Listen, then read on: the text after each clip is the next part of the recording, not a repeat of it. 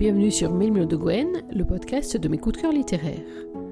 Dans chaque émission, je propose de faire le point sur mes dernières lectures, sur les auteurs que j'aime, sur les thèmes qui me tiennent à cœur, et aussi parfois sur ma propre actualité littéraire, bref, sur tout ce qui compose ma passion pour la lecture et pour l'écriture. L'émission d'aujourd'hui a un petit goût de revenez-y. En effet, il y a quelques semaines, je vous ai parlé d'une auteure que je découvrais chez les plumes du web. Il s'agissait de Jenny Rose. Le livre, c'était Arte Corpus, une duologie qui se passe dans le milieu du tatouage, mais pas que. À ce moment-là, on avait une duologie qui était axée sur deux personnages, Tori et Noah. Aujourd'hui, je vous reparle d'Arte Corpus, je vous reparle donc de Jenny Rose et des plumes du web, mais cette fois-ci avec le premier tome de sa nouvelle duologie qui est consacré non plus à Tori et Noah, mais à Angel et Raph, deux autres protagonistes de la bande. Arte Corpus, qu'est-ce que c'est? C'est d'abord le nom du salon de tatouage que vont ouvrir Raph, Tori, mais aussi Andy et Alex, leurs amis, avec lesquels ils ont fait les 400 coups, ils sont inséparables, ils sont pour le moment employés de Jonas dans un salon de tatouage qui ne leur donne pas satisfaction, et ils vont voler de leurs propres ailes en montant leur propre projet, leur salon de tatouage et de piercing, qui s'appelle donc Arte Corpus, comme le nom de la saga. Il s'agit aussi de Noah et puis d'Angélique, qui sont totalement à l'opposé de cet univers. Il est psychiatre, elle est psychologue, ils sont meilleurs amis, Aurait-il pu être plus? C'est une question qui est restée en suspens dans la première duologie. On sait que, en tout cas, du point de vue d'Angélique, c'est quelque chose qui aurait pu se faire, non pas pour une question profondément amoureuse, quoique Noah représente son meilleur ami, mais aussi un protecteur, celui auprès duquel elle peut être elle-même. Il connaît toutes ses failles de la même façon qu'elle connaît une large partie de ses faiblesses. Bref, ils semblaient faits pour s'entendre, ils ont le même travail, les mêmes centres d'intérêt, ils ont la même manière de concevoir la vie, mais le destin en a décidé autrement, le destin, ou plutôt les fiançailles de Rose. Rose est la sœur de Noah, c'est l'une des meilleures amies de Tori. Ils se rencontrent tous aux fiançailles de Rose et de Romain. C'est de là que démarre la première duologie, Tori et Noah. C'est de là aussi que démarre la seconde duologie, consacrée donc à Angélique et Raphaël. Angélique, je vous l'ai dit, c'est donc une psychologue, elle est dans la petite vingtaine, elle est posée, elle est intelligente, elle est toujours dans le contrôle. Je ne vais pas vous raconter sa vie, mais vous allez voir dans le roman qu'elle s'impose beaucoup de limites pour faire ce qu'elle estime devoir faire et ce qu'elle estime qu'on attend d'elle. C'est une jeune femme qui est piquante, qui a un très fort tempérament, même s'il est souvent camouflé derrière toute une partie de contrôle assez impressionnante, mais il ne faut pas trop la chercher, parce que quand Angélique démarre, elle démarre au quart de tour. À l'opposé, il y a donc Raphaël. Alors Raphaël, il a le prénom d'un ange, mais le caractère d'un démon. Non, j'exagère un peu, quoique. Il est capable dit lui-même d'être un connard sans filtre, et quand il fait ça, il le fait très très bien. C'est aussi euh, un des fondements de la bande du Arte Corpus. Il en est l'un des tatoueurs, il en est aussi l'une des têtes pensantes, c'est même lui qui va donner l'impulsion pour créer le salon. Il est très protecteur envers ses amis. Il a une relation très forte avec Tori, qui est à la fois une espèce de petite sœur de cœur, qui est aussi euh, le garde-fou, qui est capable de lui remettre les idées en place, et qui également euh, réveille en lui un espèce d'instinct protecteur on a vu dans la première duologie qu'il y a des raisons à cela. Bref, il est capable d'être un excellent ami, il est capable aussi de beaucoup s'impliquer, on le voit dans les moments où il va être du bon, dans ses bons côtés. C'est quelqu'un qui est très attachant, mais lorsqu'il décide de se montrer désagréable, planquez tout, parce que là, il se pose en maître. Cette, deuxième duologie, vous l'aurez compris, est donc consacrée à ces deux opposés, Angélique, la glaciale sous contrôle, et euh, Raphaël, le démoniaque, ou en tout cas le sale caractère, toujours euh, dans euh, la spontanéité. C'est une romance que j'ai trouvée très rafraîchissante, mais aussi très attachante, que j'ai aimée pour plein de raisons, dont je vais vous parler tout au long de cette émission.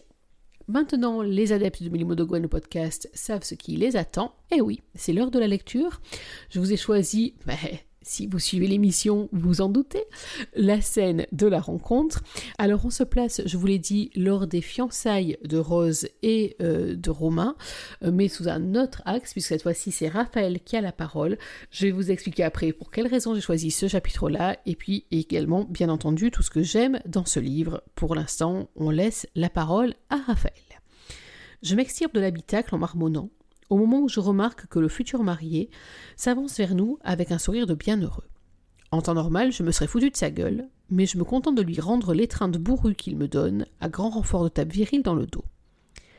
Après avoir salué comme il se doit Andy et Tori, Romain nous entraîne vers l'entrée du gîte en nous faisant la conversation. Alex et Tim ne sont pas venus avec vous? Andy, présent, a un frère jumeau qui, en plus de passer sa vie à m'enquiquiner, est le pierceur qui travaille avec Tori et moi dans le salon de tatouage Jonas Inc.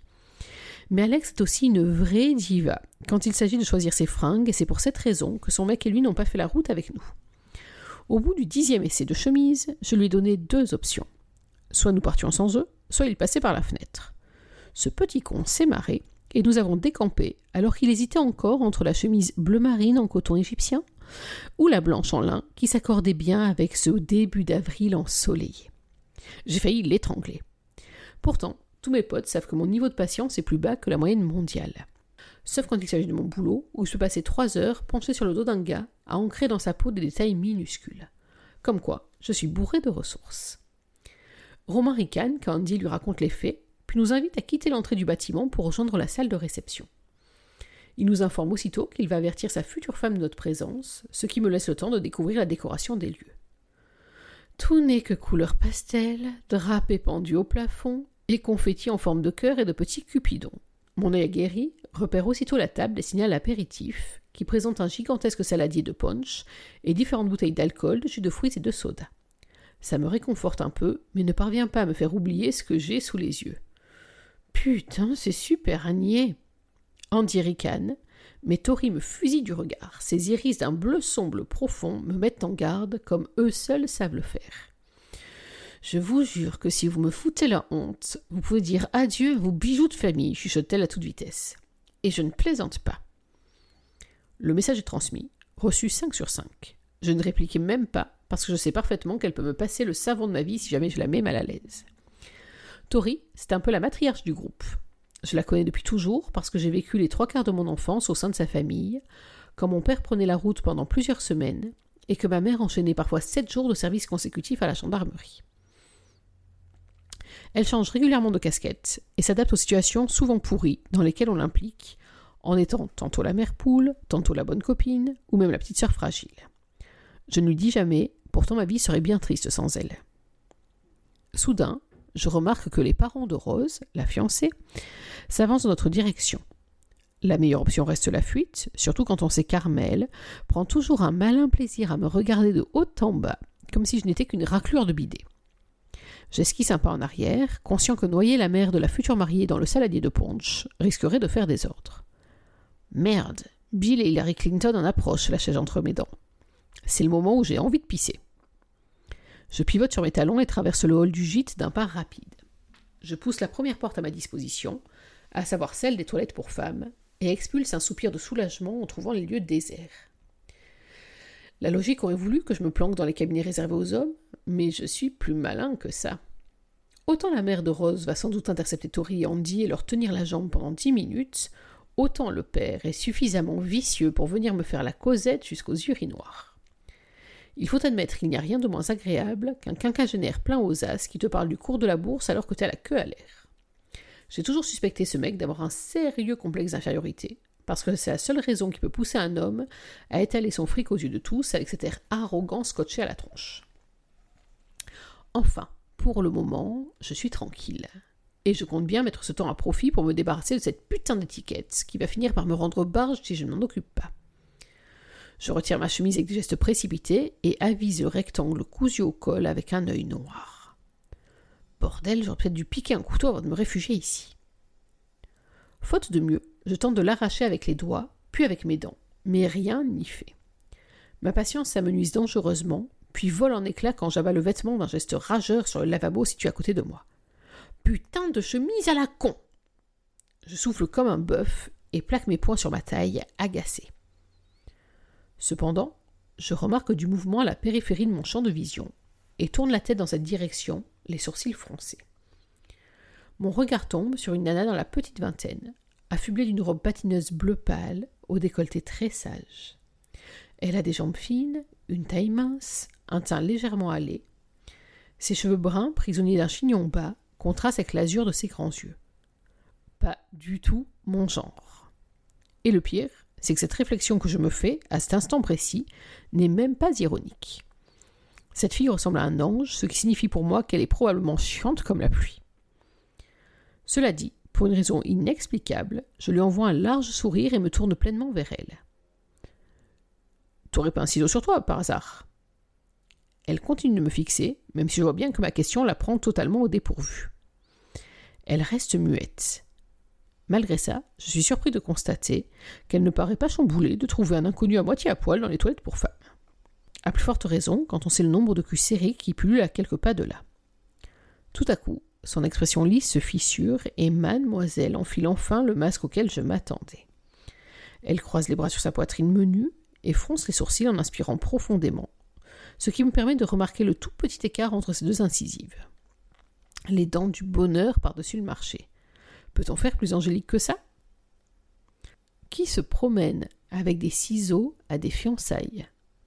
Son ton est froid et réprobateur, pourtant elle a une jolie voix, chaude et harmonieuse. Je hausse les épaules en levant un sourcil narquois. J'en sais rien, mais euh, tu sembles être le genre de fille qui se balade avec une trousse de secours dans son sac à main, alors. Je laisse ma phrase en suspens, puis réitère mon mouvement d'épaule, incapable de ravaler mon sourire. Mon interlocutrice se braque aussitôt. Je le vois à ses lèvres pleines qui se pincent et à ses doigts qui s'enfoncent dans la peau de ses bras. Toutefois, elle ne me répond pas, comme si elle prenait sur elle pour rester la plus cordiale et polie possible. Non, insistai-je Bon, tant pis. Je tends la main vers ma chemise, toujours échouée sur la céramique usée du lavabo, quand sa voix s'élève à nouveau dans les cabinets déserts. Pour information, vous êtes dans les toilettes pour femmes, ici. Sans déconner.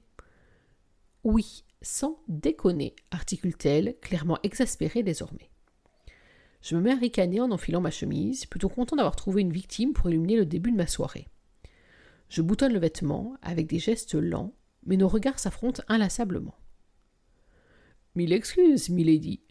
Loin de moi l'idée de vous incommoder, la narguège. Ravi de l'apprendre, me balance-t-elle, glaciale. Elle ne me quitte pas des yeux, soutient la lutte visuelle avec une détermination farouche. Quand je comprends qu'elle est sûrement plus coriace qu'elle en a l'air, je lui envoie une œillade accompagnée de ce que Tori appelle ouvertement mon sourire de petit con. Effet garanti sur la jambe féminine, que je m'en serve à bon ou à mauvais escient. Pour preuve, mon adversaire détourne le regard en poussant un long soupir et commence à taper du pied sur le sol pour marquer son impatience. Je termine de me rhabiller, et la sensation de cette foutue étiquette sur ma peau fait disparaître mon sourire et réapparaître mon irritabilité. L'envie soudaine de lui balancer une vacherie déboule dans la foulée. J'ouvre la bouche avant même de réfléchir à ce qui va en sortir. Je comprends que tu sois agacé de me trouver ici, tu sais. Toi et moi, on ne se connaît pas, et je suis là, en train de t'empêcher d'aller soulager ta vessie. Ou tes intestins, d'ailleurs, je n'en ai aucune idée. Je me penche un peu vers elle et lui souffle sur ton la confidence il y a plus glamour comme première rencontre. Cette fois, la brunette décroise les bras et ouvre des yeux ronds, effarés par mon discours. Ses joues sont pourpres, mais pas de gêne. Plutôt de colère si j'en crois le regard glacial qu'elle m'adresse. Je retrouve mon sourire, satisfait d'avoir suscité chez elle autre chose que son impudence détachée. Tu peux m'envoyer chier, ça serait légitime, la provoquer Jean Rectus. Vous êtes vraiment un Hein? Vas-y, surprends-moi. Elle me dévisage comme si j'étais un alien, puis braque ses yeux dans les miens. Elle finit par secouer la tête comme pour se ressaisir, et une espèce de déception m'étreint subitement. Elle ravale son courroux, endigue la tension de son corps, puis croise à nouveau les bras sur sa poitrine. Un mufle souffle-t-elle enfin. Et si vous continuez à jouer à ce petit jeu puéril, je vais être obligée de demander à un ami d'intervenir. Je me redresse et la dévisage à mon tour, les mains enfoncées dans les poches de mon jean. Je vais jusqu'à pencher la tête sur le côté, mais ses yeux clairs restent obstinément agrippés aux miens. Toute cette fougue qu'elle contient est intéressante, et j'aurais été ravie de pouvoir l'aider à explorer cette facette qu'elle garde bien enfouie. Malheureusement, cette soirée n'est qu'un grain de poussière dans le fourre-tout qu'est ma vie, et les chances que nous nous recroisions un jour sont ridicules. C'est pour cette raison précise que je me permets de lui coller sous le nez le côté le plus désagréable de ma personnalité, celui du connard qui n'a aucun filtre. Après tout, je ne vois pas pourquoi j'emmerderais à lui faire des courbettes alors qu'elle disparaîtra de ma vie après cette soirée. un mufle, je suis sûre que tu peux faire mieux que ça. Mais ce balai que tu as dans le cul, là, c'est un putain d'obstacle à ton épanouissement personnel, si tu veux mon avis. Pour la deuxième fois en l'espace de quelques minutes, mon interlocutrice tombe des nues. Je sens son regard sur moi quand je la contourne pour, enfin, quitter les toilettes pour dame. Et j'ai vraiment l'air d'un sale con, mais c'est pour elle que j'ai dit ça. Après tout, à quoi ça sert de vivre si on ne s'accorde pas le droit d'être soi-même? Moi, je crois que la vie a pleine dents pour avoir la certitude de mourir sans regret. Ce n'est pas pour ça que je me conduis comme un enfoiré avec tout le monde, mais ça explique sûrement pourquoi je me fous pas mal des convenances et du regard d'autrui. Et puis, comme le disait si bien le célèbre Jean-Charles Harvey, l'important dans la vie c'est d'être honnête et sincère, il ne faut mentir à personne, pas même à soi-même. L'Angelo ferait bien d'en prendre de la graine. Pendant une seconde, j'avise la salle de réception bondée, mais le paquet de cigarettes dans ma poche me chatouille le bout des doigts. Je l'extrais finalement de sa cachette et quitte la demeure d'un pas tranquille. Rien qu'une, pour me donner un peu de courage. Après, j'irai affronter le calvaire qui m'attend. Voilà, il vous faudra imaginer le calvaire qui attend, ou plutôt euh, acheter le livre pour pouvoir savoir ce qu'il attend. Effectivement, c'est du calvaire, mais pas que. Voilà, donc vous l'aurez compris, j'ai choisi euh, ce chapitre parce que vous le savez, j'aime les scènes de rencontre, j'adore ça même, mais euh, aussi parce que dans cette scène-là, on a en fait beaucoup de choses qui se mettent en place. On voit d'abord Raphaël avec son sens de l'observation très aigu. Vous avez vu qu'en quelques regards seulement, il cerne la demoiselle en face de lui. On voit Raphaël dans tout ce qu'il a de pire, de plus euh, connard qui s'assume, hein, il le dit lui-même, mais on voit aussi la relation qui le lie à Tori, il ne fait pas mystère du fait qu'elle est capable de le réduire au silence lorsqu'elle le décide, bref, c'est une jolie scène d'exposition, en tout cas moi c'est ce que j'ai trouvé, et puis on devine aussi Angélique, alors on devine justement ce que je vous disais en préambule, c'est-à-dire cette jeune femme qui ne demanderait qu'à exploser et qui est tout en contrôle, alors ça peut se comprendre, elle ne connaît pas le malotru qu'elle a en face d'elle, elle est aux fiançailles de la sœur de son meilleur ami, elle n'est pas le genre à faire un esclandre comme ça, encore moins dans les toilettes pour dames avec un inconnu à moitié nu, mais enfin on sent bien que Mufle, ça aurait pu être beaucoup plus saignant que ce qu'elle lui a dit au départ, et petite confidence entre vous et moi, rassurez-vous dans la suite du livre, ça va être bien plus saignant que Mufle, c'est moi qui vous le dis. Pourquoi est-ce que j'ai aimé ce roman et pourquoi est-ce que je vous le recommande? D'abord parce que, si vous vous souvenez bien, pour les adeptes de Mille de Gwen, le site et le podcast, lorsque j'ai lu et chroniqué et podcasté, donc la première duologie, j'avais euh, trouvé qu'il y avait une galerie de personnages très riches, Tori et Noah bien sûr, mais aussi les autres, et j'avais émis le souhait d'en savoir un peu plus sur d'autres binômes. J'avais pensé à Jess et Andy, mais ça c'est peut-être une autre histoire, c'est jamais. J'avais aussi penser bien sûr à Angélique et à Raph, d'autant que euh, dans la première duologie, l'auteur prenait un malin plaisir à semer comme ça de petits indices qui laissaient penser qu'il y avait quelque chose à creuser, et donc je suis ravie que ça soit le cas. Je suis ravie, et en même temps, autant vous le dire tout de suite, c'est le seul petit bémol que j'ai eu dans cette lecture, que j'ai vraiment beaucoup aimé, que j'ai dévoré euh, de manière euh, bah, toujours aussi compulsive, sauf le tout début. Je m'explique. Je vous ai dit, la première duologie commençait sur cette scène de fiançailles entre Rose et euh, Romain. Euh, la deuxième duologie commence aussi au même endroit. Et finalement, c'est vrai que dans les tout premiers chapitres, j'ai eu l'impression un peu d'une redite. Alors c'est un peu contradictoire, hein. j'avais très très envie de rejoindre la bande du Arte Corpus, mais en même temps, j'ai eu l'impression un petit peu de faire du surplace dans les premiers chapitres, dans les premières pages, surtout sachant que on va aussi voir euh, la scène des toilettes et ce qui suit directement du point de vue d'Angélique dans le chapitre d'après. Et si vous vous rappelez de la première duologie, vous vous souvenez peut-être que la suite euh, de cette scène dans les toilettes c'est la rencontre entre Tori et Angélique, et c'est une rencontre qui se passe euh, relativement mal. Alors maintenant, on a cet éclairage. Hein. C'est évident qu'Angélique, après avoir été malmenée verbalement par Raphaël, quoi par Raphaël, par un tatoué qu'elle ne connaît pas dans les toilettes pour dames, ne va pas être très très encline à être euh, accueillante avec sa meilleure amie, en tout cas son alter ego, tout aussi tatoué. Euh, Surtout qu'elle se rend compte immédiatement qu'elle fait un drôle d'effet à son Noah. Bref, toutes les conditions sont réunies pour que ça se passe mal. Mais c'est vrai qu'au tout début du roman, j'ai eu un peu de mal avec cette impression un peu de surplace. Euh, même si, vous savez, c'est comme quand on voit une scène de différents points de vue. Voilà, bah, c'est un peu l'impression que ça m'a fait, mais Sur les premiers chapitres, en tout cas, j'ai un petit peu bloqué. Rassurez-vous, ça s'est décanté très très vite. D'une part parce que les deux histoires ne sont pas copiées-collées, c'est-à-dire qu'on va recroiser euh, Tori et Noah à certains moments. On va même recroiser des scènes qu'on a déjà vues dans la première duologie, mais une fois que la mécanique est enclenchée et qu'on voit bien qu'on est vraiment dans l'histoire de Raph et d'Angel, à ce moment-là, pas de souci, ça a tourné tout seul. Mais voilà, c'est juste le seul petit bémol, donc je vous le signalais. Je ne sais pas si ça vous fera le même effet. N'hésitez pas hein, d'ailleurs à venir me dire en commentaire ou en message si vous aussi vous avez cette petite impression-là, ou si c'est juste moi qui voulais aller très vite, trop vite peut-être. J'ai aimé cette histoire aussi, bien sûr, pour les personnages. Alors, ceux qu'on connaissait déjà, je crois que tout le monde l'a compris, mais euh, surtout Raph et Angélique.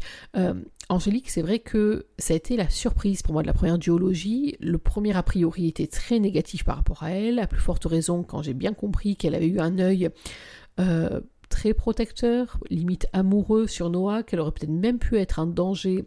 Mais si vous vous rappelez la première duologie, il y a un moment, moi dans mon esprit, qui a vraiment fait la bascule. C'est le moment où elle va venir prêter main forte à Tori dans une confrontation particulièrement douloureuse entre Victoria, Rose et sa mère. Et à ce moment-là, j'ai commencé à changer de regard sur elle. Et puis, bien entendu, ça n'a fait que se confirmer tout au long du reste de la duologie. Là, j'avais l'impression de repartir un peu à zéro. Euh, en tout cas, jusqu'à ce que je comprenne vraiment qui elle était. Et c'est vraiment très fort de la part de Jenny Rose d'avoir un personnage qui a une apparence très froide, très contrôlée, euh, très euh, hautaine un petit peu, et puis très rapidement, nous on comprend l'envers du décor. Alors on avait déjà eu quelques éléments dans la première duologie, mais là on comprend l'envers du décor, et c'est vrai qu'à ce moment-là, euh, ben, on se rend compte que Angélique, la Angélique, psychologue propre sur elle, en petite robe patineuse bleu ciel, ça n'est qu'une facette de sa personnalité, une facette hyper contrôlée, de la même manière qu'elle bride elle-même beaucoup d'aspects de sa vie pour les raisons que vous découvrirez en cours de lecture, mais en tout cas c'est ce que Raph a senti dès le premier instant et il a raison dans son intuition bien sûr. J'ai également beaucoup aimé Raphaël, même s'il y a des moments où j'ai adoré aussi le détester, où j'aurais envie de le secouer un peu euh, pour son aspect euh, trop euh, trop dur, trop jusqu'au boutiste, trop sans filtre, mais j'ai été séduite également par tous les moments où il est autre chose, les moments où il va euh, être une très belle surprise, à la fois pour le lecteur, Quoique, le lecteur, euh, vu qu'on est dans sa tête, on a peu de doutes sur ce qu'il recèle de gentillesse, d'implication euh, dès qu'il euh, fissure le masque, lui aussi. Mais surtout, j'ai beaucoup aimé voir dans le regard d'Angélique les mots où elle se rend compte qu'en fait, il n'est pas juste l'apparence qu'il lui a donnée ce premier jour. Ce que j'ai beaucoup aimé aussi dans ce roman, euh, c'est la découverte entre les deux personnages. Bien sûr, on a tendance à dire que les opposés s'attirent, que ça fait toujours de très bons domaines de romance. Là, ça aurait pu être le cas. Mais ce que j'ai beaucoup aimé, c'est vraiment le pas à pas de chacun des personnages pour amener l'autre pour le sortir de son univers, de sa zone de confort. C'est quelque chose qui se fait tout en douceur, qui se fait un peu sous une forme de défi. Et d'ailleurs, dans ce roman, il, y a, il est beaucoup question de défi, de joute verbale, de provocation, etc. C'est ce qui fait avancer l'histoire généralement. Mais les moments où Raphaël va emmener Angélique en dehors de sa zone de confort et inversement, c'est des moments que je trouve très puissants. Euh, et puis aussi des moments de très belle complicité. Alors il y en a un notamment qui me vient totalement euh, à l'esprit assez immédiatement. C'est au moment du mariage de Rose et Romain avec une scène assez improbable mais qui m'a beaucoup fait rire. Euh, vous la découvrirez en cours de lecture et on a là quelque chose qui n'est plus du tout de l'ordre de la provocation, de la guerre, de la joute, quoique, mais qui est un moment d'une grande douceur et d'une grande complicité. Et je trouve que c'est vraiment le plus de ce roman. C'est pas un roman qui va immédiatement partir sur une tension sexuelle, je préfère dire une tension sensuelle en fait, qui va monter crescendo entre les deux personnages, j'allais dire presque malgré eux, parce que à la base, euh, Angélique n'est pas du tout l'idéal féminin de Raphaël et inversement, c'est même plutôt le contraire. Donc la tension sensuelle va vraiment découler d'autres choses. Elle va découler en fait de cet apprentissage euh, psychologique, intellectuel, sentimental, vous mettez le terme que vous voulez derrière, mais en tout cas cette découverte de l'un et de l'autre. Et ce qui est très fort dans la plume de Jenny c'est que les deux vont de pair on pourrait se dire c'est uniquement la découverte sentimentale, oui, c'est vrai, mais elle va s'accompagner en même temps de la montée d'un désir qui va devenir presque étouffant dans ce roman, mais en tout cas qui est extrêmement bien mené.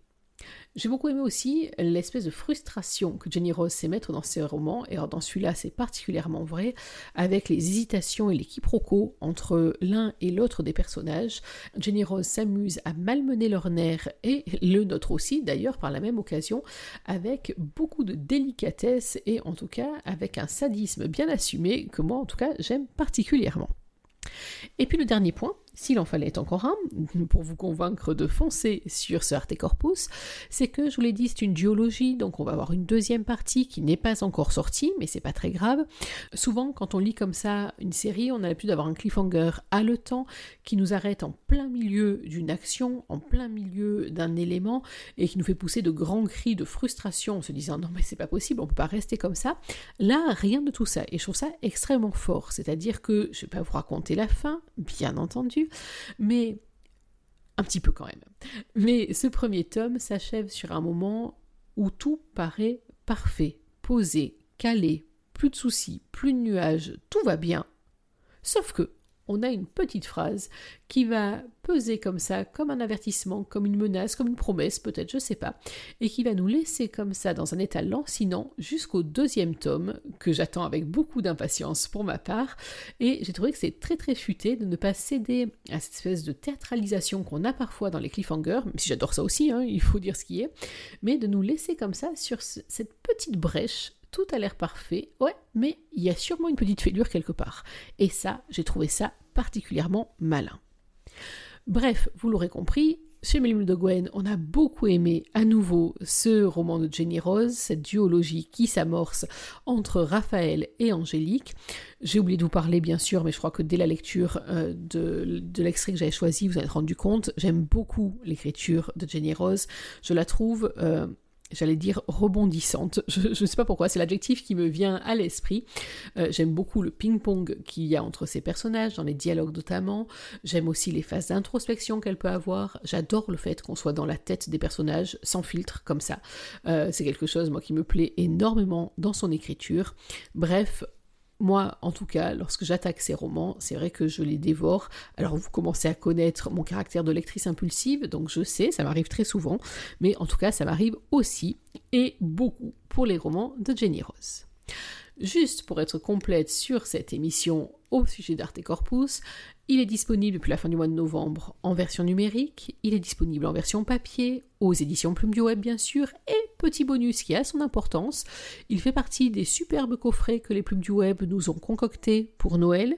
Si je dis pas de bêtises, on le trouve notamment sur un coffret qui moi me fait bien envie, avec les deux premiers tomes Tori et Noah, rappelez-vous ces tomes avec une couverture somptueuse. Euh, et donc le début de, cette deuxième duologie, avec certainement des goodies qui vont avec. J'ai oublié d'ailleurs hein, aussi de vous parler de cette couverture. Est-ce que vous l'avez vu, cette couverture d'Arte Corpus, Angel et Raph? Ces deux corps nus absolument magnifiques qui se tournent le dos sur un décor rouge grenat juste somptueux. Bref, là encore, un chapeau aux plumes du web, parce que j'adore leur couverture, et je trouve que sur cette série-là, ils se sont encore surpassés.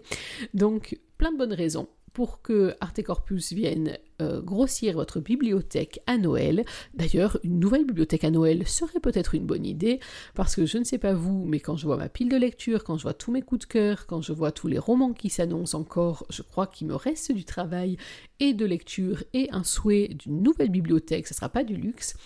En tout cas, ne ratez pas cette première partie de la duologie Arte Corpus consacrée à Raphaël et Angélique. C'est sorti aux plumes du web à la fin du mois de novembre. C'est signé Jenny Rose. Et bien sûr, chez Mille de Gwen, on valide à 200%. Voilà, il est temps pour moi de finir cette émission. J'espère que vous avez pris autant de plaisir à l'écouter que j'en ai pris à la composer. Comme d'habitude, on se donne rendez-vous dans quelques jours pour parler d'un nouveau thème, pour parler d'un nouvel auteur ou pour revenir sur des sentiers battus. Je ne vous dis rien, vous aurez la surprise. En attendant, n'oubliez pas qu'une journée sans lecture, c'est une journée à laquelle il manque quelque chose. Alors dans l'attente de notre prochain rendez-vous, je vous souhaite de prendre soin de vous, d'être heureux et surtout n'oubliez pas, lisez. Bye bye